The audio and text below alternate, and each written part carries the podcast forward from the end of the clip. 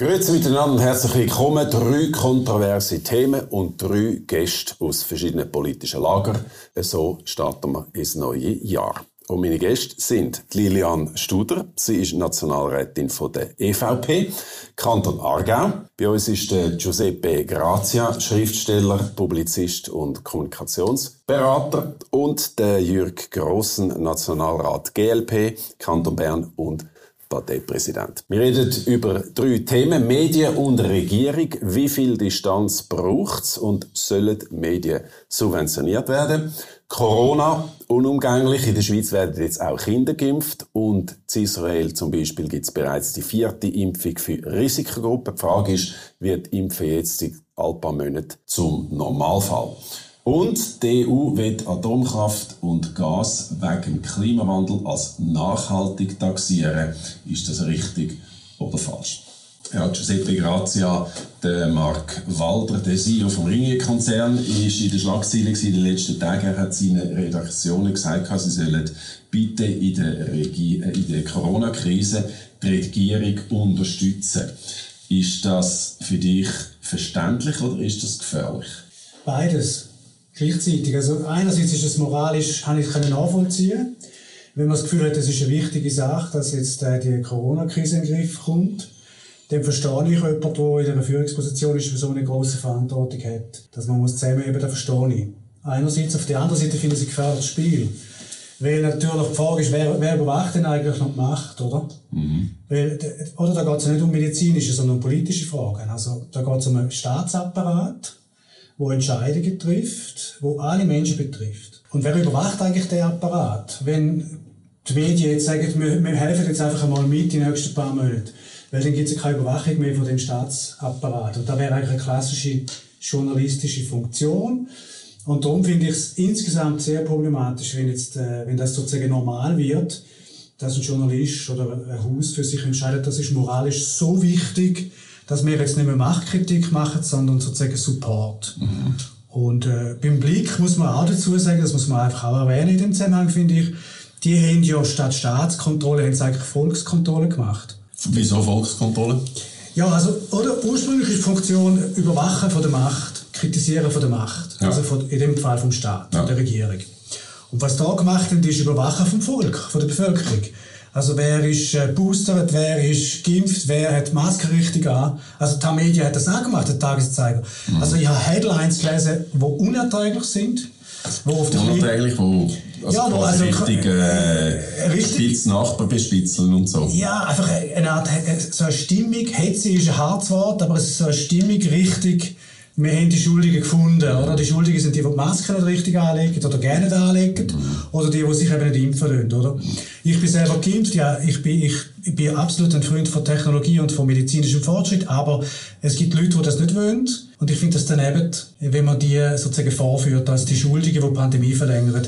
Und dann haben die Medienhäuser gleichzeitig auch gemacht. Und die Mischung von nicht Staatkontrolle und Volkskontrolle, die Mischung ist tödlich für den Journalismus auf die Länge. Wenn das jetzt sich für übersetzen. Also im Moment zwar noch eine differenzierte Meinung, ich würde das noch gerne ein bisschen vertiefen, aber ich frage mal Lilian, wie ist dir das, äh, wie ist dir das äh, entgegengekommen, wo du das gelesen hast, äh, von dem Video, mhm. wo der Konzernchef gemacht hat, wo er seine Redaktion gesagt hat, und das ist ja nicht nur, sie haben ja Redaktionen in der ganzen Welt, äh, bitte die Regierungen unterstützen. Mhm. Also ich muss sagen, ich habe es ja eigentlich erst gelesen, wo es jetzt veröffentlicht worden ist und wo er schon eine Stellungnahme dazu können ja. abgeben. Und er hat, hat sich entschuldigt für gewisse Aussagen und hat gewisses auch revidiert. Von dem her, sage ich, muss man die Aussagen, die er, die er damals gemacht hat, nicht im Ganzen so fest in die Waagschale legen, wie vorgängig, wenn man es einfach mal so gehört hat, ohne dass man jetzt noch seine Stellungnahme dazu gehört hätte. Ähm, ich persönlich, was meine Haltung ist bezüglich der Medien, sie haben natürlich eine Art eine vierte Gewalt in unserem System. Sie haben eine wichtige Funktion. Ich sage, es ist enorm wichtig, dass Medien unabhängig sind. Das ist, das ist enorm wichtig. Es ist wichtig, dass sie ähm, faktenorientiert tun, tun recherchieren, sachorientiert, aber äh, gerade so gut auch kritisch sind. Und, und das heißt auch in dem Sinne, auch in einer Pandemiesituation muss das Medium oder Medien immer noch kritisch gegenüber einer Regierung sein. Wobei in dieser Situation... Ja, gegenüber den Parlamentariern, wenn ihr jetzt in der Wandelhalle sind, sind ja ein Haufen Journalisten rum. Und dort hat man ja auch manchmal das Gefühl, es ist ein bisschen eine zu grosse Nähe zwischen den Journalisten und den Leuten, die immerhin auch Macht haben im Parlament, Jürgen. Ja, also die Beobachtung ist sicher nicht ganz falsch. Also es ist ähm, natürlich so, ich bin jetzt zehn Jahre im Nationalrat und mit der Zeit kennt man die Leute. Man hat x-mal mit ihnen zu tun. Man hat vielleicht auch mal einen Kaffee trinken mit ihnen. Man ist, man hat, es wird immer wie, ja, man, man ist per Du, man ist enger miteinander und, und natürlich ähm, äh, sind aber die Aufgabe, und da muss ich sagen, das machen sie aus meiner Sicht professionell, die Distanz eben trotzdem zu wahren. Also da habe ich jetzt nicht, echt nicht das Problem, dass das irgendwie nachher in dem Sinn plötzlich ein äh, Journalismus ist, der irgendwie äh, ihm helfen oder so, sondern wir erleben es also sehr als kritisch. Und auch in der Ringier-Gruppe, wo man sagt, äh, direkt der Draht äh, zum Alain Berset. Ja gut, das ist also natürlich... Die haben auch immer also, News, bevor der Bundesrat eine Sitzung hat, steht schon im Blick, was sie werden entscheiden. Ja, also das ist mir aufgefallen, aber es ist nicht nur der Blick, es sind auch andere äh, Medien, die offenbar die Informationen frühzeitig bekommen ich verstehe nicht, wieso dass das da liegt, immer wieder. Das ist für mich rätselhaft. Und ich verstehe das, also ich finde, das ist unprofessionell, aber von der Seite von der Politik. Also es kann nicht sein, dass man irgendwo ein Leck hat und das immer rausgeht. Das ist unprofessionell. Und genau gleich unprofessionell finde ich halt, dass sehr viel von der Medienarbeit in der letzten Zeit gemacht ist worden. Weil professionell wäre für mich objektiv, Lilian mhm. sehr faktenbasiert, einordnend. Mhm. Ich habe zum Beispiel die Medienschlagzeilen mal gelesen im Sommer, also gelesen, schon 369 Impfdurchbrüche. Es waren dann über 4 Millionen Leute geimpft. Gewesen. Das war aber die Schlagzeile. Gewesen. Das ist 0,01 Prozent oder irgendwie so. Und es ist nicht gestanden, es ist ja so viel gegeben und es hat so viel, sondern es ist in Schlagzeilen. Und dann haben wir das wie die Impfung wie schon wieder ein bisschen schlecht gemacht, weil sie vielleicht ein bisschen kompensiert Also du vorhin gesagt, Giuseppe, wo es zum Teil ein bisschen, ähm, äh, vielleicht ein bisschen sehr nach bei der Regierung in dem Sinn, oder bei, bei, beim Parlament in dem Sinn auch, oder? Äh, ist wieder so ein bisschen korrigiert und ja mit paar Mal mit Journalisten geredet oder Journalistinnen, wo wir gesagt ja, wir sind total in Kritik, uns kommen immer die, die Corona-Gegner und sagen, wir sind Staatsmedien und das will sie ja gar nicht sein. Mhm. Sie möchten das nicht sein und in dem Sinne ist sicher die Aussage von Herrn Walder relativ unglücklich, was er da gemacht hat. Und er Aber es, es steht eben schon für einen größeren, einen größeren Bogen. Das ist ja nicht irgendwie die Schweiz, das ist ja überall. Ich glaube, ja. es gibt im, im angelsächsischen Raum gibt es den Begriff transformativer Journalismus. Das ist jetzt so ein bisschen eine modische Begriffs, äh, das ist eine neue Mode, die aufgekommen ist. Und das ist, früher hat man gesagt Haltungsjournalismus oder so. Also, wo man eine Haltung hat oder ein Ziel hat, eine Agenda hat. Früher, noch früher Parteienpresse bei uns. Aber jetzt heißt es transformativ. Und was heißt das? Das heißt Gesellschaft nicht mehr abbilden, nicht verschiedene Meinungen abbilden, sondern Gesellschaft transformieren, also verändern. Hm, also eine Agenda haben, gewisse Ziele. Ja, genau, also Aktivismus. Klimawandel. Aktivismus, ja. ja. Also in dem Fall jetzt Pandemie versuchen, mit der Regierung zusammen ja. sozusagen jetzt bekräftigen. Also es wird offiziell so deklariert. Das heißt, man kann es nachgoogeln. Transformativer Journalismus, das bedeutet, man tut als Journalist nicht nur berichten, sondern auch gewisse Ziele erreichen, Gesellschaft verändern. Klimawandel ist auch so ein Thema. Man kann verschiedene Themen suchen, wo es so, so läuft. Und wenn da passiert, dann ist es, ich finde es völlig legitim, wenn ein Journalist eine Agenda hat. Ja, gar kein Problem. Es ist, man muss trennen, vielleicht von der Berichterstattung und Meinungsteil. Ja, aber das ist ja heute auch so, weißt du, also fließend, oder? Äh, das ist ja, also wenn ich heute Zeitung lese, komme ich nicht mehr raus, ist das jetzt ein Kommentar, Absolut, ist das jetzt, also das ist, das, das, das ist, schmelzt langsam zusammen alles, oder? Und das Problem ist eben, wer überwacht eigentlich, wenn alles Aktivisten sind, jetzt mache ich es ein bisschen zugespitzt, wenn alle Aktivisten sind, alle verfolgen das Ziel, wer überwacht eigentlich das Ganze? Es gibt gar keinen Mehrwert mehr von, von Ja, wer gibt eigentlich einen Mehrwert? Du kannst schon gerade Social Media, kann jeder direkt posten und fertig. Aber es muss doch jeder ist eine Partei, oder? Irgendwie. Es muss doch jemanden geben, der einordnet. Was, was, was er wahrscheinlich auch ein bisschen hat damit aussagen es geht nicht um Schlagzeilen. Da, eben, das ist ja gerade mit Beispiel, die wir vorhin gehört haben, oder allgemein das sieht man schon seit längerer Zeit, das ist nicht erst seit der Corona-Zeit, da, dass sehr viele Medien nur auf die Schlagzeilen schauen, um, um die Leute anzulocken, anstatt eben auch wie eben faktenorientiert zu berichten.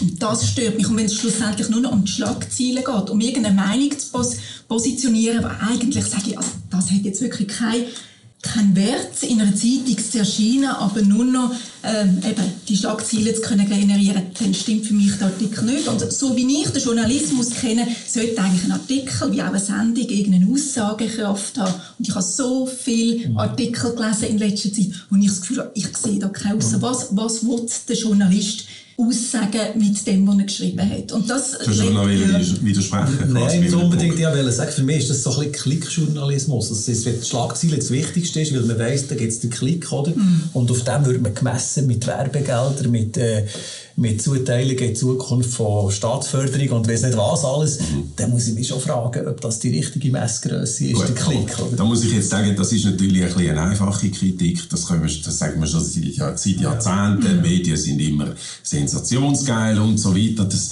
das ist natürlich nichts Neues, ehrlich gesagt. Und ich meine, Politiker sind auch froh, wenn sie in den Medien kommen und buhlen auch um Aufmerksamkeit. Aber der Punkt, der interessante Punkt ist doch jetzt, wenn wir am 13.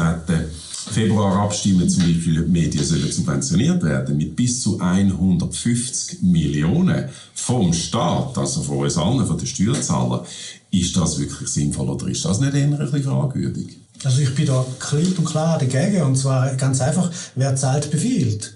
Es ist total banal, es ist überhaupt nicht kompliziert. Der, der zahlt, sagt, wie es läuft. Nein, es ist nicht so. Es ist klar im Gesetz festgelegt, ja, dann, wow. wer Geld unter welchen Umständen ja. bekommt. Also die Chinesen sagen auch im Namen des Volkes, oder? Und dann regieren sie dann durch gegen das Volk. Nein, also das ist einfach, das ist, äh, da muss man sich nichts vormachen. Und da muss man realistisch einfach sein. Der, der, der den Stutz hat, der sagt, wie es läuft, überall, in jedem Medienhaus. Und ich will, dass die alle unabhängig sind. Aber, aber Befürworter sagen, das ist gut für die Demokratie. Ja, ja, Wir brauchen Medienvielfalt. Ja, das ist so. Medienvielfalt und der Staat, genau. Also, woher, also ich sage jetzt folgendes, ich sage jetzt etwas ganz ähm, Unpopuläres.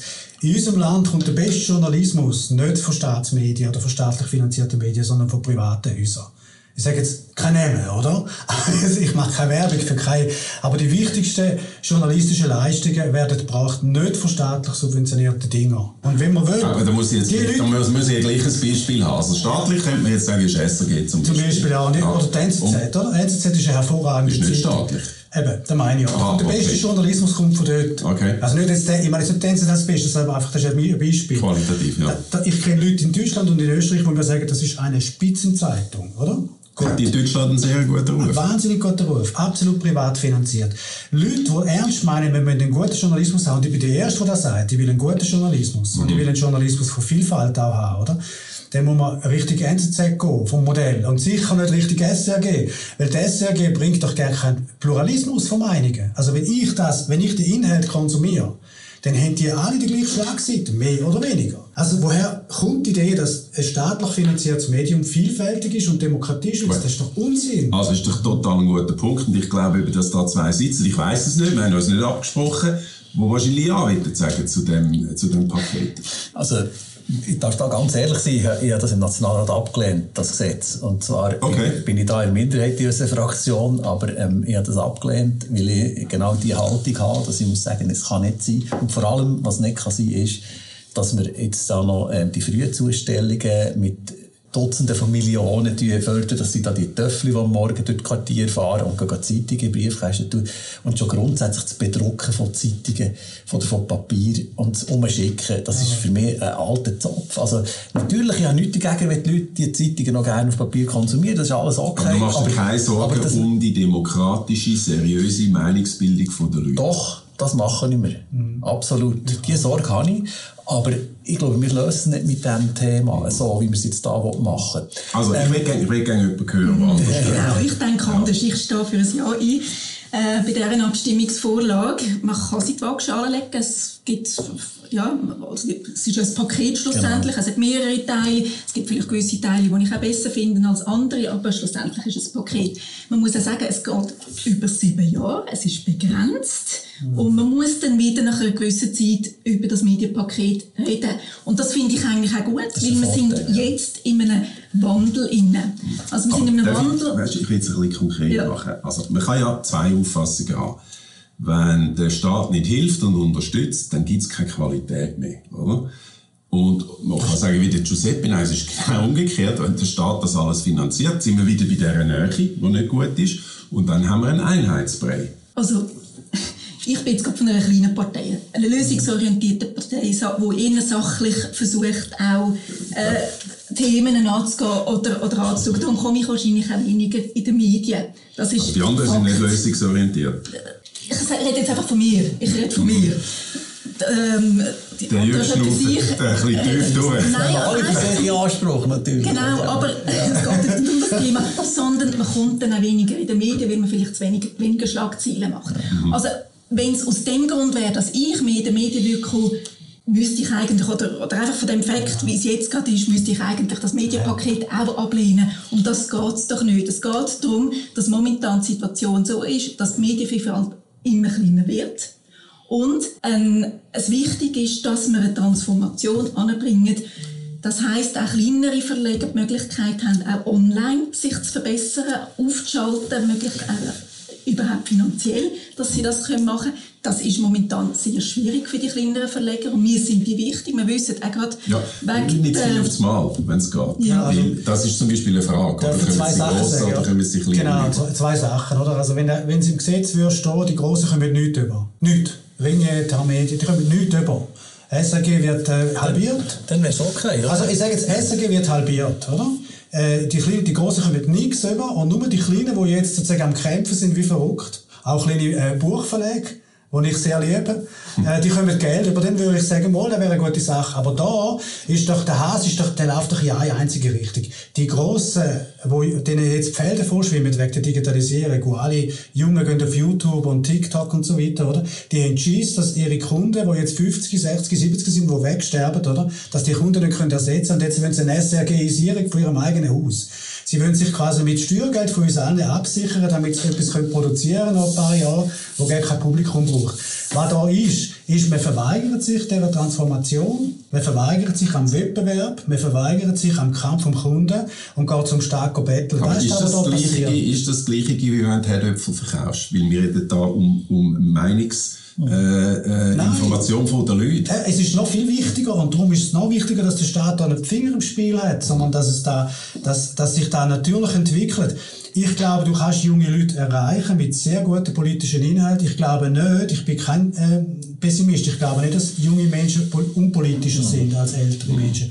Was ich aber glaube, ist, dass die Form und die Kanäle, die wir heute haben, die, die Leute nicht mehr erreichen. Genau. Und wir helfen, ja, wir helfen, wir helfen dem Problem nicht mit paar Zeitungen nachdrucken. Ja. Aber das ist schon das Ziel auch mit dem Medienpaket. Nein, das Doch, die grossen Häuser kommen das Geld an. Nein, nein, das stimmt nicht. Das war schon ursprünglich. Schon. Wir haben ja lange diskutiert über das Medienpaket. Das ist auch rückgewiesen worden. Also, es ja. ist wirklich eine längere Sache. Ja, ja. Ähm, da könnte man lange darüber diskutieren. Aber grundsätzlich geht es doch um die Medienvielfalt, äh, Medienlandschaft, dass die Vielfalt hat, äh, mit dem Medienpaket und, und Transformation. Und der Einheitsbrei, dass nachher quasi genau. alles gleiche... Nein, aber das ist ja quasi seine Angst, dass nachher mehr oder weniger überall das Gleiche geschrieben wird. Ja, aber also bis jetzt dass die SRG das macht, was wir sagen. Also Politik sagt, das erlebe ich nicht. Das ist jetzt eine hohe Kritik oder eine deftige Kritik an die SRG. Auch, ja. auch mit der Halbierung ist natürlich eine radikale ja. Vorstellung. Nein, aber ich meine, wenn, wenn da, oder wenn man jetzt, oder ich, das ist Propaganda, wenn man sagt, das ist Vielfalt. Das Gegenteil von Vielfalt wird passieren. Wenn aus einem Topf, und das ist ein staatlicher Topf, dann, oder? Alle abhängig sind von einem Topf wo anders nicht können überleben können, dann hast du am Schluss hast du so einen angepassten, ängstlichen, obrigkeitshörigen Journalismus. Das ist der, der da angezüchtet ist. Ich habe hier noch in der, in der Medienwissenschaft, in der mündlichen Prüfung, kann mich erinnern, habe ich einen Zettel müssen laufen, dann ich einen Zettel müssen Und dann ist dort gestanden, an was sehen Sie den Unabhängigkeitsgrad von einem Medienhaus? Und dann habe ich überlegt, ja, die redaktionelle Zusammensetzung, hat es da Lutheraner und Atheisten und Juden und so? Und dann hat sie gesagt, nein, der Geldfluss. Finanzierung. Ja, der Geldfluss. Und, aber das ist auch schon immer... Erlebst du der Geldfluss. SRG als, als ein bisschen einseitig? Nein. Das muss ich sagen, da bin ich nicht Ihrer Meinung. Ich finde, die SRG macht einen recht guten Job. Sie ordnen immer ein, sie tun immer Fakten bringen und das finde ich wirklich sehr wertvoll. Und sie machen nicht eine Headline, die schwierig ist, in der Regel. Es gibt ein paar Ausnahmen, die ich persönlich auch erlebt habe, wo ich muss sagen, das ist jetzt nicht optimal gewesen. Aber viel häufiger passiert das bei all diesen anderen Medienhäusern, insbesondere im Printbereich, wo ich muss sagen, das kann jetzt nicht sein, was ihr da macht. Das ist einfach nicht objektiv, das ist nicht korrekt. Das, das ist nicht ganz gleich, weil das sind ja dann eben private private Unternehmungen. Die SRG ist natürlich durch Gebühren finanziert. Ja, ja, das ist so.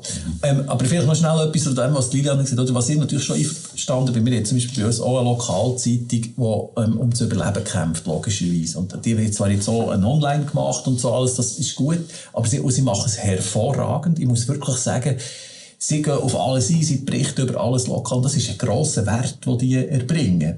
Und dass man den muss irgendwie finanzieren oder unterstützen, zu dem stehe ich auch. Ich habe mir zum Beispiel klar dafür ausgesprochen, dass man im On dass man den Online-Bereich, wenn man schon fördert, dass man den Online-Bereich nimmt, dass sie einfach auch die neue nicht nur in Abos, die im Print sind oder nur in Zustellung, sondern dass man auch die neuen Formen gerade für die Jungen, dass man das auch irgendwie unterstützt. Und ich glaube, wir, können aber, wir sollten das mehr als Leistungsauftrag auch machen, also, dass man eine gewisse Erwartungshaltung hat an das Ganze. Nicht unbedingt in der, in der Sache, wie man berichtet, so, oder, oder ähm, wie soll ich sagen, es soll nicht so sein, dass es nachher staatsnach ist, sondern dass man, dass man wirklich auch sieht, das ist, es gelten die journalistischen Grundsätze, wo ich das Gefühl habe, die werden lange nicht mehr überall eingehalten. Mhm. Und einfach so solche Sachen. Und es müsste vielleicht auch eine Stelle geben, wo man irgendwann kann anrufen kann. Du das kannst regeln und nachher kontrollieren und wer kontrolliert es und so weiter. Ich weiß nicht recht. Ich würde vorschlagen, dass wir das äh, Thema weitergehen. Wir reden über Corona. Wir haben äh, heute an dem Tag, wo aufgezeichnet wird, äh, habe ich jetzt vorher im Radio gehört, 30.000 äh, Inzidenzen, sogenannte. In der Schweiz werden jetzt äh, Kinder ab 5 können geimpft werden. Der Run ist groß auf die Impfung. In Israel impfen wir jetzt äh, Risikoleute bereits äh, zum vierten Mal. Und da frage ich mich, wann ist eigentlich die Pandemie fertig? Und vor allem ist, es wird immer kürzer, der Impfintervall, alle vier Monate sind Ressig. Ist das die Zukunft, dass wir einfach alle vier Monate impfen? ich hoffe nicht. Ich hoffe nicht. Für mich ist die ganze Corona-Geschichte irgendwie, schiebt man das wie so eine Kränkung von der technischen, optimistischen, fortschrittsgläubigen Gesellschaft. So ein bisschen früher, wo die Titanic abgesoffen ist, hat es geheißen, die ist ja unsinkbar, oder? Und wir sind quasi unverletzbar gewesen, wir haben global, wir können überall anreisen, du kannst über das Wochenende auf New York go, go, go posten und so. Und jetzt haben wir gemerkt, das ist ein Virus, das uns sozusagen wirklich die ganze Zeit Grenzen setzt physisch und vom Gesundheitssystem her, oder? Man hat über Jahre ein, Gesundheitssystem, sage es ganz zugespitzt, kaputt gespart, oder? Man hat es ökonomisiert, wie verrückt. Und jetzt, äh, wo man es wirklich bräuchte, äh, sieht man, man hat zu wenig Platz und macht jetzt noch die Ungeimpften, macht man noch, macht man noch zum Schuld, äh, zum Schuld, äh, zum Schuldigen, oder, von dieser ganzen Krise.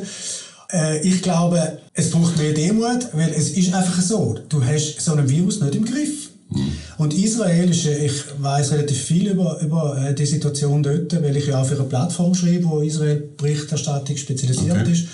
Und es ist einfach so, dort haben die, das sind die ersten und die optimistischsten. Das ist sehr ein optimistisches, innovatives Land. Wenn es um Technologie geht, sind die top, oder? Wirklich top. Mhm. Von denen kann man nur lernen. Das ist eigentlich wie so eine innovative Schweiz im Nahen Osten, sage ich jetzt mal, oder? Israel. Brillante Leute. Und die sind wirklich optimistisch in die, in die Krise gegangen, sofern da geht. Die optimistischen haben gefunden, alle durchimpfen und so. Die Leute haben auch mitgemacht, sind total solidarisch. Das ist ganz anders als bei uns, oder? Aber es funktioniert nicht. Also die Inzidenzen sind so hoch wie noch gar nicht bis mhm. jetzt gewesen. Stimmt aber nicht, dass so wahnsinnig viele Leute geimpft sind. Also wenn wir jetzt schauen, dass äh, das Ablaufdatum ja. nach vier Monaten äh, eingesetzt wird, dann sind es eben gleich ein grosser Anteil von Leuten, die nicht geimpft sind. Du hast mir einen Artikel geschickt, ich habe ja, ja, gelesen vorher, ja klar. Ja, aber weißt du, die sind ja nicht schon 2020, sind es die Ersten gewesen, die durch Ja, natürlich, sie sind, sie sind sehr, sie aber sind die sehr jetzt nicht mehr, oder die? Ja klar, das, das heisst, ja, das heisst ja, es funktioniert nicht auf die Länge. Du, du kannst nicht den Virus in den Griff bekommen, du brauchst eine Herdenimmunität, früher oder später. Früher oder später schon, aber im Moment musst du ja die Wellen genau. immer noch versuchen zu glätten, dass man nicht einen Anschlag kriegt. Klar aus dieser Krise ist jetzt, Politiker sind sind Scharlatane, die uns versprechen, wir kommen jetzt jemals in den Griff haben. Das sind Scharlatane, die das sagen, weiterhin sagen, obwohl sie genau wissen, wenn sie auf Israel Also Sie zwei müssen jetzt eigentlich genau, sagen, ja, ja, die Pandemie hört und die, auf. Und die, die genau wissen, dass wir das Gesundheitssystem kaputt gespart haben, die letzten zehn Jahre, wo wir von Ökonomen führen lassen und nicht von Leuten, die Menschen gerne haben, oder? Da haben wir seit zehn Jahren gemacht. Übrigens auch. Gut, äh, nicht viel aufs Mal. Die, ja, aber die, ich alle die, dir sehr, sehr gerne alle, zu, aber ich will Sie auch hören. Genau, aber die sind jetzt alle schön, die gehen jetzt alle nur auf die Impfung, oder? Und, ja. wissen, und sie wissen jetzt genau, jetzt weiss man, dass das nicht wirklich funktioniert. Dass da viel mehr nicht ist wirklich jetzt ein bisschen deftige Kritik, ich muss ja, jetzt gleich noch mal intervenieren. Also die Frage war ja, ähm, ja, geht es so weiter? Ja. Und das ist das, ich würde gerne sagen, ich, nein, wenn ich es wüsste. Ich weiß das nicht und das weiß niemand. Das ist ja das Problem. Wir sind alle zusammen im Unwissen, seit es eigentlich angefangen hat. Und von Anfang aber, aber was, was ihr könntet sagen als Politiker ist, was, sind, was, was wären denn Kriterien, wo man sagt, jetzt ist es beendet? Weil ich, ich staune, jetzt reden wir wieder über, über 30.000 Inzidenzen. Das ist, das hat man doch schon lange gesagt, das ist nicht das Kriterium, sondern das Kriterium ist, wie viele Leute müssen ins Spital.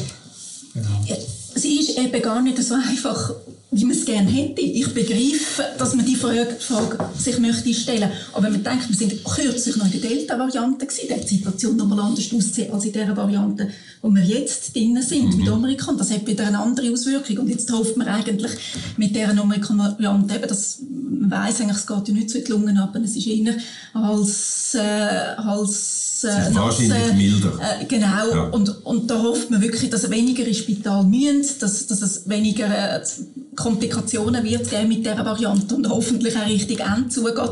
Und jetzt haben wir auch viel, viel mehr Fälle als vor einem Jahr.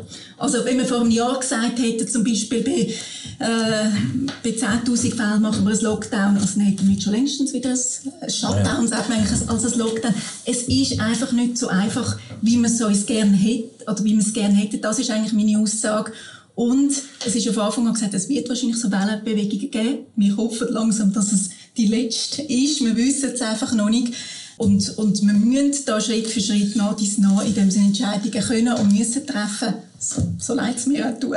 Ja, aber das ist natürlich schon, also, was sicher ist, wir sind mit einer gewissen Arroganz an die Pandemie hergegangen. Ähm, ich kann mich gut erinnern, nach der ersten Welle hat man im Sommer nachher das Covid-Gesetz beraten im Parlament.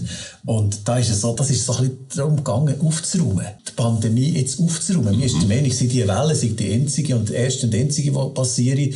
Und ich habe dem schon gesagt, jetzt schaut doch mal, gebt mal in Pandemie auf Google, dann schaut mal auf Bilder und dann seht ihr einfach, dass das immer so macht. Genau. Bei allen Pandemien, die es immer gegeben genau. Und dann gesagt, wie kommen die drauf, jetzt zu sagen, es ist fertig? Aber ungehört. In der Kommission, bei der Wirtschaftskommission sind wir sehr viele Wirtschaftssachen beschlossen und so. Ungehört. Und dann hat man immer nur, gerade auf Sicht ist man gefahren und gesagt, ja, wir tun wir halt jetzt, aber dann ist es gut nachher, oder? Mhm. Und jetzt ist auch wieder, ja... Aber darf ich, darf ich noch etwas einschieben? Ja. Ihr, ihr von der GLP sind ja dann auch kritisiert worden dafür, dass ihr immer den Teufel an die Wand malt. Und es sind ja wie zwei Diskussionen. Das eine ist, ob man äh, Corona leugnet und sagt, das gibt's gar nicht und das ist ungefährlich und es ist jetzt vorbei ja. und so. Das andere ist, ob Massnahmen wirklich sinnvoll sind, ob ein Lockdown sinnvoll ist, ob ob gesellschaftlich, wirtschaftlich auch verträglich ist. Also, okay, also der Teufel dran mal, das habe ich jetzt nicht so gehört, aber klar sind wir auch kritisiert worden, wir sind relativ oft sehr bundesratsnah in unseren, in unseren, in unseren Stellungnahmen, weil wir den Eindruck haben, die Regierung hat es insgesamt nicht schlecht gemacht. Sie hat immer ein bisschen abgewägt zwischen den gesundheitlichen Sachen, den wirtschaftlichen Sachen. Bei relativ zufrieden gewesen. Das kann man bis heute noch sagen. Sie sind jetzt auch nicht wieder gerade, ähm, gerade umgekehrt, jetzt wie Omikron, ähm, wo mildere Verläufe hat, halt höhere Fallzahlen sind. Sie sind auch nicht gerade wieder reingeschossen. Das habe ich gut gefunden, dass sie, dass sie das mal zurückgehalten haben, haben angeschaut, weil es gibt einfach verschiedene Interessen. Aber wichtig ist natürlich schon, und da möchte, das gibt einen Unterschied zu dir, oder? Also, wir haben vom ersten Kommuniqué an immer gesagt, die Impfung ist die einzige Möglichkeit, die uns hilft, einigermaßen daraus rauszukommen. Und da stehe ich immer noch dazu. Die Impfung führt dazu, dass es weniger starke Verläufe mhm. gibt jetzt bei Delta. Es ist auch so bei bei Omikron auch wieder, dass es weniger intensive Fälle gibt. Sogar Aber das kannst du jetzt bei den Kindern eigentlich nicht sagen. Bei einem fünfjährigen Kind, das ist praktisch so dermaßen selten, dass das überhaupt ins Spital kommt und schwerere Symptome. Bis jetzt ja, oder? Wir wissen, wir wissen, dass Mutationen eben plötzlich zu anderen Situationen führen und wir wissen nicht, wo das hergeht. Also wenn etwas gleich ist geblieben in dieser Pandemie, ist ja, dass sich das Wissen immer wieder hat verändert. Also wird immer an viele Aussagen gemacht, also vom Bundespräsidenten über den Bundesrat, über viele Parlamentarier, wo sie später müssen sagen, ja, es ist doch anders und so. Aber das müssen wir zugeben. Mhm. Es ist eine Entwicklung, es, es, ist und bleibt eine Entwicklung. Aber was sicher ist, ist, dass die Impfung ein sehr, sehr wichtiges, ein sehr wichtiges Element ist. Meine, Frage, meine Frage haben beide nicht beantwortet. Doch, das Ende. Was, was braucht es für Parameter, dass man kann sagen kann, es ist vorbei? Also das tun wir nicht in der Schweiz festlegen. Die Pandemie ist eine weltweite ähm, äh, Infektionskrankheit, die überall stattfindet. Wir haben das jetzt gesehen, kommt Omikron kommt von Südafrika. Ja, das ist mal, es gibt mal so eine Grundsatzdefinition. Ah, im Alleingang? Ja, es ist ja, es ist mir ein bisschen gleich, wer es definiert. Aber wir können nicht für uns sagen, in der Schweiz ist es jetzt beendet, oder? Ja, ist aber nicht gleich. Ja, aber, aber du kannst doch nicht ja, was in der Schweiz... Vor? Also, oder? Das Problem ist, das Problem ist doch, wenn du, ich sage dem Wenn-Dann-Logik, oder? Also wenn gewisse Zahlen irgendwie mit irgendwelchen Daten übereinstimmen, dann bist du wieder frei. Deine Frage ist ja ganz einfach, wenn sind wir wieder frei, oder? Und jetzt haben wir es gehört, das sind globale Zahlen, die irgendwie stimmen oder irgendwelche Definitionen von irgendeiner WHO. Dann sind wir wieder frei. Und ich habe einfach das Gefühl, man hat da eigentlich die Idee von der, von der Grundrecht sozusagen wo man mir einfach nur wegnehmen mit sehr, sehr, sehr guten Gründen, oder? Die haben wir jetzt wie austauscht gegen die Idee, wir brauchen zuerst gewisse Koordinaten. Aber sag schnell, welches Grundrecht von dir jetzt Also die Idee ist jetzt die, wenn das Leben gemäß WHO nicht mehr gefährlich ist, dann dürfen alle wieder frei sein. Das ist jetzt die neue Idee, oder? Und vorher, vorher ist die Idee gewesen, der Mensch ist grundsätzlich frei und hat das Recht auf alles, außer der ist wirklich gefährlich und wir haben es bewiesen, dass er gefährlich ist. Jetzt müssen sie überhaupt nicht beweisen. Jetzt gehen wir mal auf das Grund. Der hat einen interessanten Einwand gemacht, oder? Und, ja. und gleich noch ein Beispiel Skandinavien, Norwegen, Dänemark. Die haben bis vor kurzem haben die alle Massnahmen aufgehoben, alle Massnahmen, weil die so eine höhere Impfrate hatten. Und darum haben sie es sich können leisten. Also dort sind Grundrechte, alle Grundrechte wieder zurückgekommen. Ja. Jetzt ist eine andere Variante und das ist ja das Problem. Genau. Wenn eine andere Variante kommt, jetzt müssen sie auch wieder Massnahmen ja, ergreifen. Ich rede ja gerne von der... Ich möchte etwas fragen. Ja. Das mit dem Grundrecht und mit der Freiheit ist ja, ja eine ganz heiße Diskussion. Und da kann man, zwei, kann man auf zwei Seiten sein. Äh, entweder sagt, das sind sehr, sehr, sehr, sehr wichtige Werte. Das sind Verfassungswerte. Ja, Oder man kann sagen, hey, aber Entschuldigung, wir haben jetzt die außerordentliche Situation, so etwas haben wir noch nie gehabt seit dem Zweiten Weltkrieg. Das stimmt. Und die Leute, die jetzt dermaßen den Freiheitsbegriff so hoch hängen, wie sie zum Beispiel in gewissen Situationen Masken anziehen, die sind ein bisschen wohlstandsverwöhnt. Nein, das ist falsch. Wir haben schon viel schlimmere Grippeepidemien gehabt, seit den 50 Jahren. Das stimmt, schon das stimmt nicht. Wir haben schon viel mehr Tote gehabt. Schon viel mehr aber nicht seit den 50 Jahren. Wir haben die spanische Grippe gehabt, Anfangs Jahrhundert, aber nicht seit den 50 Jahren. 1969, Hongkong-Flu, ist viel schlimmer gewesen. Also da kann man, kann man gerade googeln. Wenn wir jetzt da nicht über Zahlen streiten. Schon mal die Behauptung stimmt nicht. Zweitens, wenn jemand mir sagt, das ist Wohlstandsverwahrlosung, wenn ich sage, Grundrechte sind wichtiger als Sicherheit, dann ist er auf der Seite von der Sicherheit. Und es gibt einen berühmten Satz, wer Freiheit für Sicherheit aufgibt, verliert am Schluss beides. Wer hat das gesagt? Der Abraham Lincoln. Wer Sicherheit eintauscht für Freiheit, also wer Freiheit mit Sicherheit ersetzt, verliert am Schluss beides. Und wenn man da hin ist, in Politik... Aber die sehr nur, Mittelweg nur, nur ein, Nein, das stimmt nicht. Nur, nur ein letzter Satz. Also die Schweiz ist liberaler ja, also wir haben ja nicht einmal einen Lockdown gehabt, das ist ja nicht mein Argument. Mein Argument ist ganz einfach, wenn, eh, wenn Politiker sagen, wir sind sicherer, wenn wir jetzt ein bisschen auf Freiheit verzichten, gehen bei mir alle Alarmglocken an, weil erstens, sie können keine Sicherheit herstellen. Nicht einmal das können Die Impfung bringt null Sicherheit. Wenn ich geimpft bin, heisst das nicht, dass ich niemand anstecke. Und das heisst nicht, dass ich nicht angesteckt werde. Was mein Arzt mir gesagt hat, warum ich mich impfen lasse, ist, die Wahrscheinlichkeit, nur die Wahrscheinlichkeit, dass du einen schweren Verlauf hast, ist geringer. Genau. Aber es ist auch nur eine Wahrscheinlichkeit. Also das heisst, eine Sicherheit ist sowieso eine Illusion. Und jetzt für diese Illusion von Sicherheit soll ich alle meine Grundrechte einfach abgeben und dann mehr noch, mehr noch sagen, ich bin wohlstandsverwahrlost, wenn ich darauf beharre, dass die, dass die vielleicht es ist. Einfach, das ist eine absurde Diskussion in einer Schräglage, bringst fast nicht mehr ins liberale Lot. Fast nicht mehr. Für mich verwechselst du Eigensinn mit Gemeinsinn.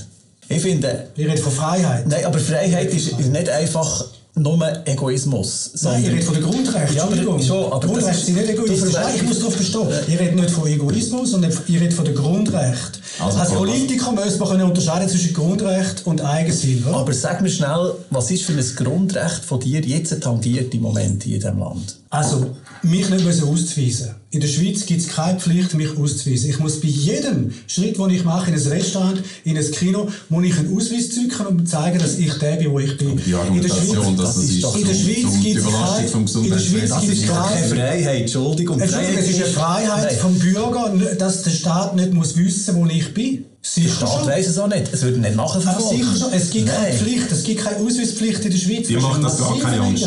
Ja, natürlich ist das nicht milliert. Das ist ein massiver Eingriff. Vom gläsernen Bürger. Und Entschuldigung, darf ich noch ein, und dann eine Einschränkung, die massiv ist. Aus, nur, nur kurz, aus mhm. juristischer Sicht. Es gibt eine Beweislastumkehr in dem Land. Habt ihr das nicht gemerkt? Früher hat der Staat mir müssen beweisen, dass ich gefährlich bin, zu mir etwas wegnehmen. Jetzt muss ich beweisen, dass ich nicht gefährlich bin. Es geht gar nicht darum, ob du gefährlich Doch, bist. Du bist ein, ein, ein massiver Eingriff. Nein, es, ist, es ist ja nicht so, dass du wegen dem nicht gefährlich bist, oder so, sondern du bist einfach geschützter als andere. Das stimmt nicht. Doch, das bist du. Es ist schon statistisch erwiesen, gerade bei den ersten Varianten, dass du zum Beispiel, wenn du geimpft bist, weniger stark andere hast. Legitimiert doch nicht den Eingriff. Legitimiert den Eingriff. Der Eingriff ist einfach so, dass er verkraftbar ist und insgesamt mir mehr Freiheit bringen. Das ist absolut klar. Sonst kann ich ja gar nicht ins Restaurant gehen, ins Kino gehen oder ich kann mich auch gar nicht bei vielen Leuten, mit vielen Leuten äh, austauschen, weil das nicht möglich ist, weil man einfach objektiverweise muss sagen, es ist gefährlich oder gefährlicher, wenn man das macht, mhm. ähm, ohne dass man, dass man halt jetzt die Impfung hat. Und das finde ich, das ist, das ist eine Vermischung von, von Also Menschen, die geimpft sind, dürfen nur die dürfen frei sein. Verstehe ich die richtig? Dass wir uns nein, richtig verstehen, nein, nein, das sagen wir doch gar nicht. Nein, also, es ist doch klar, dass auf das raus Nein, in der Schweiz haben wir, in der Schweiz haben wir ja keine Impfpflicht. Das ist wichtig zu wissen. In der Schweiz haben wir keine, keine Impfpflicht. Ja. Nein, haben wir nicht. Und, aber da muss man sich gleich bewusst sein, also in einer Pandemiesituation, man, man hat die Freiheit, um sich impfen zu lassen, nicht, aber man muss dann aufpassen, eben der eine oder andere, dass man nicht die anderen ja. Freiheiten dann einschränkt. Nein, jetzt will man das ist doch schon beim Gurtobligatorium so Nein, Entschuldigung, Dann haben doch viele gesehen, das ist ein Eingriff in meine Freiheit, die mich nicht müssen angurten und, und das ist doch ein Kind. Ich habe mein Zertifikat wie Gift, ich habe kein Problem mit ja. dem. Ich, ich glaube auch daran, dass es wirkt. Aber es, wir haben einen Großteil in dem Land, die ausgeschlossen sind vom ganzen sozialen Leben, weil sie sich nicht impfen lassen Und er sagt mir, das ist in Ordnung. Das habe ich jetzt richtig verstanden Nein, Tisch. Das, ist nicht, das darf nicht ein dauerhafter Zustand sein. Aber, aber es ist in Ordnung. Es ist vorübergehend akzeptierbar. Ja. Also, ja, da würde jetzt einfach hören von zwei Politikern Tisch. GLP und EVP sagen, das ist in Ordnung, wenn ein 30% der Menschen vom sozialen Leben ausgeschlossen werden, nur weil sie sich nicht. Wenn, wenn wir eine Abstimmung über die Pandemie würden machen, dann nachher würde 100% sich gegen die, gegen die Pandemie entscheiden. Das ist klar, niemand will die Pandemie und, niemand, und niemand will die Massnahmen. Sind ihr einverstanden? Darf ich einmal ausreden? Darf ich einmal ausreden? Ja, Entschuldigung. Eben, genau. Also, Niemand möchte Massnahmen. Und auch nicht wir nicht. Nein, also wenn wir, auch ein Herr Berset will das nicht. Das sieht man jedem Mal. Also wir haben alle zusammen die Nase voll von dieser, von dieser Pandemie. Ich habe gerade heute mit ein paar geredet und alle sagen das Gleiche. Um das geht es. Wir versuchen, die Pandemie irgendwie zu bewältigen mit den Möglichkeiten, die wir haben. Und wir wissen einfach auch nicht alles. Und von dem her gibt es halt jetzt gewisse Differenzierungen, gewisse Einschränkungen. Ähm, und von dem her, in dieser Situation, wo wir drin sind, das hat Jürgen Gossen auch gesagt, akzeptiere ich es das so, wie es ist. Vorschlag. Also, es ist total intensiv, ja. aber wir kommen da irgendwie nicht weiter. Ich würde sagen, wir gehen zum dritten Thema, aber wir können ja das sehr gerne wiederholen in ein paar Wochen. Ähm, die EU wird, äh, das fällt mir jetzt gerade schwer, es ist wirklich eine wichtige und, und extrem, äh, wie soll ich sagen, viel geführte Diskussion, überall, in jedem Freundeskreis. Ich erlebe das persönlich auch. Aber wir wechseln, wir haben ein drittes interessantes Thema. EU, und das ist wirklich noch interessant, hat jetzt neu, die Kommission in Brüssel gesagt, eigentlich müssen wir Atomkraft und vielleicht sogar Gas, Gasenergie in gewissen Situationen unter gewissen Bedingungen wegen Klimawandel als nachhaltig, im Sinne von, das ist etwas, was uns hilft, äh, gegen den CO2-Ausstoß, müssen wir als nachhaltig taxieren. Das hat für extrem viel Empörung gesorgt in gewissen Ländern, nicht überall. Auf den ersten Moment kann man sagen, es klingt absurd. Grünliberale Partei, Energiefachmann. Klingt es absurd für dich? Ja, es ist, es klingt sicher nicht gerade sehr positiv, ist ja nicht sehr, also in dieser Abkürzung, wie es da dargestellt ist, natürlich nicht brauchbar so. Aber es ist klar, man, man muss ehrlich sein, Atomkraft ist so, dass sie nicht CO2-intensiv ist, sehr CO2-arm, die Technologie, aber sie hat natürlich andere Risiken und in dem Sinne kann man sie nicht als grün taxieren, weil sie halt einfach Abfall generieren für tausend Generationen. Wir reden von tausend Generationen. 20.000 Jahre ist die Halbwertszeit von hochradioaktiven Abfall. Tausend Generationen müssen zu dem schauen. Wir wissen heute, dass wir es nicht können, dauerhaft versorgen un, unrückholbar. Ähm, und das ist einfach sehr eine teure Geschichte, wenn man das so einpreisen Kommt dazu, dass bei Atomkraft in Europa, glaube ich, nie jemand zu sehen ist, der, behauptet oder der beweisen kann, dass man eigenwirtschaftliche Atomkraftwerke heute noch mit dieser alten Technologie, es gibt ja noch keine neueren, wirklich guten, könnte betreiben. Und von dem her ist das von mir aus gesehen ein totes Ross, was sie da draufsetzen. Das glaube ich nicht, dass das noch, noch kommt. Es kann sein, dass es okay. auf der Welt noch Orte gibt, um das mal, darf ich zum Gas auch noch schnell etwas sagen, weil das ja auch noch im Raum ist. Beim Gas ist es ein bisschen differenzierter anzuschauen. Das Gas ist, wenn das Erdgas ist, dann ist natürlich das nicht gut, dann ist das CO2-intensiv. Aber jetzt ist es so, dass es immer mehr Biogasanteile im Gasnetz hat. Sehr wenig. Ja, aber immer mehr steigend. Und es gibt eine sehr vielversprechende Technologie, die heißt Power to X oder Power to Gas, also wo man aus überschüssigem Solar- oder Wasserstrom aus dem Sommer kann, und das DTA hier in Zürich hat das entwickelt, das Verfahren, kann ähm, synthetische Gas oder auch Wasserstoff oder eben auch synthetische Treibstoff herstellen. Aber eben auch Gas. Und es ist machbar, ich habe das nachgerechnet, die ganze Schweiz eigenversorgt mit Energie zu versorgen, auch wenn wir die Elektromobilität machen, auch wenn wir die Wärmepumpen machen anstelle von Ölheizungen, schaffen wir das wenn wir die Überschüsse aus dem Sommer mit dem Power-to-X-Verfahren in Gas äh, einlagern, dann haben wir erneuerbare Gas. Und wegen dem kann man nicht einfach sagen, Gaskraftwerke sind schlecht, weil die Gaskraftwerke, wenn man die nachher im Winter nutzt, mhm. um zeitgleich Wärme und Strom zu machen, und das ist ein Prozess, der viel effektiver ist, als wenn man nur Wärme oder nur Strom macht, dann ist das eigentlich eine sinnvolle Geschichte. Darum sage ich, als Übergangstechnologie kann ich mir vorstellen, dass man die Gaskraftwerke macht und mit einer gewissen Zeit lang auch noch mit einem Anteil Erdgas laufen Das okay. ist insgesamt besser unter dem Strich. Ich weiß nicht, wie fit du auf den Energiethemen bist, aber das ist ja auch eine politische Frage. Wir ja. haben in der Schweiz einen Entscheid, einen Volksentscheid, basierend auf der Energiewende von der Doris Leuthard, dass wir aus der Atomenergie aussteigen. Ja. Und jetzt kommt die EU und sagt, du, das ist eigentlich falsch, weil äh, wir brauchen die eigentlich wegen der Klimaziele. Ja, ja.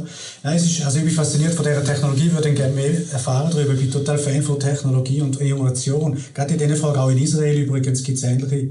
Das ist faszinierend. Wir können dann später darüber reden. Ja. Ähm, für mich ist das Wichtigste ist eigentlich, dass man kann sagen, man hat eine Politik, die Versorgungssicherheit sicherstellt und gleichzeitig, die sozial ist. Mir scheint äh, viel grüne Politik, ich meine jetzt nicht äh, die ich jetzt, sondern äh, auch in Deutschland zum Teil früher gelaufen ist auch, äh, das sind so erneuerbare Geschichten, wo dann die, die Energie sozusagen abnimmt vom, vom zuständigen Volumen, du hast weniger Energie zur Verfügung und dann wird es teurer.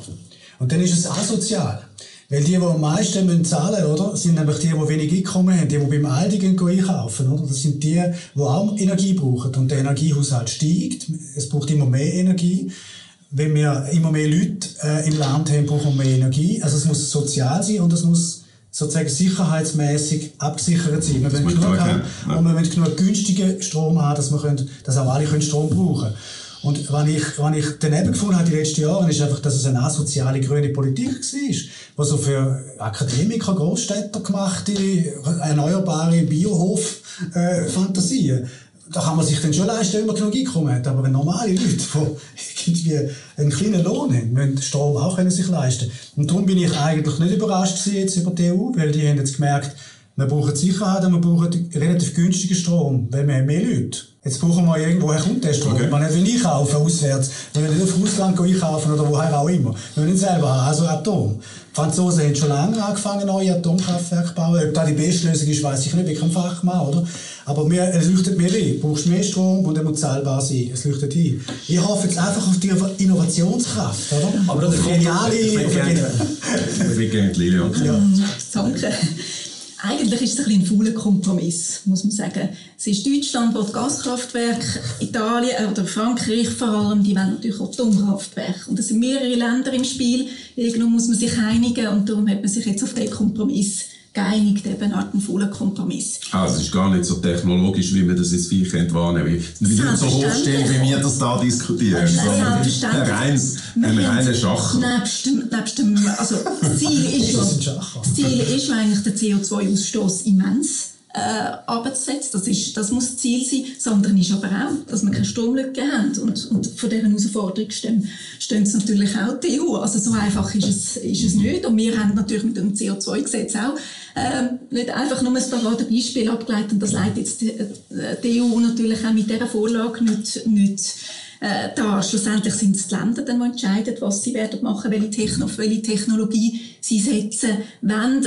Ich schaue es jetzt noch nicht als allzu schlimm an. Eigentlich geht es mit dieser Vorlage darum, Investoren, private Investoren zu finden in die neue Energieformen. Oder, das ist eine Taxonomie, oder? Genau, Taxonomie.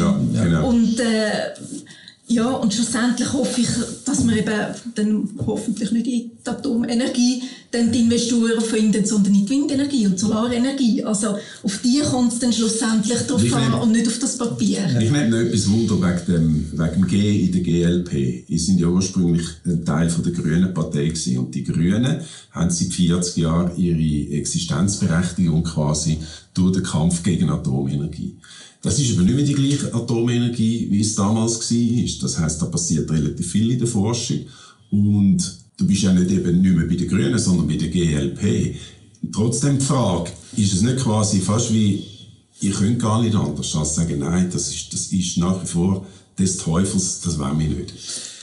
Also ich kann einfach sagen, als ich GLP bekommen bin, ich in die Energiegruppe gegangen, 2008 habe ich angefangen. Und dann habe ich als erstes mit den grossen Martin Bäuble getroffen und in der, in der Leitlinie ist gestanden, ähm, dass man ähm, dort aussteigt aus der Atomenergie so, so rasch wie irgendwie möglich. Oder? Und ich habe dann schon angefangen rechnen, weil ich wirklich Fachmann bin auf dem und gesagt, hm, Du bist ja beruflich, hast du Ja, genau, ich bin Elektroplaner und ähm, ja, beschäftige mich schon lange mit dieser Versorgung oder, von der Schweiz. Und hat dann in der Energiefachgruppe bewirkt, dass man bei der GLP neu in der Leitlinie schreibt, ähm, dass man dort aussteigt, aber schrittweise. Schrittweise. Weil man sieht, das, geht, das kannst nicht einfach wie die Grünen, das immer gefordert, oder Schalter drehen, sonst gibt es eine Katastrophe, das kommt nicht gut.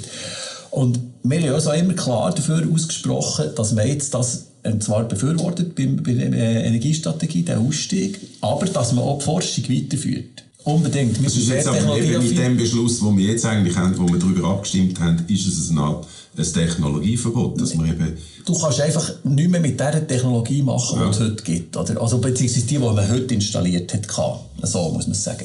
Wenn etwas Neues kommt, wo man unbedingt forschen dran dann sind wir offen, das anzuschauen. Einfach, ich mache ein Beispiel. Wir haben zum Beispiel bei Gentechnologie, beim Moratorium, das man immer hatte, haben wir neu jetzt auch gesagt, CRISPR-Cas-Methode, die mhm. ein Teil ist von der Gentechnologie, die lassen wir zu. Mhm. Das ist für uns, das ist ein, ein Technologieschritt, den man machen kann. Das sollte man jetzt anfangen reingehen. Wir sollten dort verstärkt forschen und auch erste Fälle Weit sind wir noch nicht in Ich weiss es, ja. Ich weiss, also der ja, der Ständerat hat jetzt das sogar auf uns eingeschränkt. Also erstaunlich, wir sind im Nationalrat hochgradig unterlegen. Aber ich wollte ein Beispiel machen, das ist eigentlich auch bei der Energie so. Nur ganz kurz noch. Du hast gesagt, bezahlbare Energie, das ist wichtig. Oder wichtig, musst du mal anschauen, der Strom heute kostet weniger als vor 50 Jahren. Also Strom ist extrem günstig, extrem günstig. Und das kann man sich sicher leisten, selbst wenn der noch ein paar Prozent teurer wird. Und das wird er vielleicht, das kann sein, durch die Dezentralisierung. Also das heißt, wenn wir alles mit Photovoltaik machen, und das ist ganz klar meine Strategie. Photovoltaik hat viermal so viel Potenzial wie heute die AKW produzieren. Wenn wir die Gebäude belegen mit Photovoltaik, das, was sich eignet, haben wir viermal mehr Stromproduktion. Jetzt haben wir aber noch das Problem, dass das natürlich Tag-Nacht noch etwas braucht. Also Nacht scheint ja die Sonne nicht. Also wir brauchen ja noch Batterien von den Elektroautos, um das auszugleichen und so weiter. Und es braucht die Winterproblematik. Im Winter mhm. haben wir natürlich zu wenig Photovoltaik. Und darum ist die Power-to-Gas-Geschichte, also die Umwandlung, sehr eine interessante Sache, um das zu lösen. Ich schlage vor, dass wir langsam zum Schluss kommen. Und wenn du nicht mehr willst, widersprechen oder so, dann ist das schon der Schluss. Oder die Lilian? Weil die Diskussion ist jetzt eine, die gerade am Entstehen ist, die können wir auch äh, jetzt beobachten. Und danke vielmals, dass ihr da sind. Sehr eine interessante, sehr eine intensive Diskussion zum Teil, aber ich bin ziemlich sicher, dass das, äh, dass das interessant ist. Herzlichen Dank, dass ihr euch Zeit genommen habt. Äh, Jürgen Grossen, Lilian Studer und Giuseppe Grazia. Bis zum nächsten Mal in zwei Wochen. Schönen Abend, ade miteinander.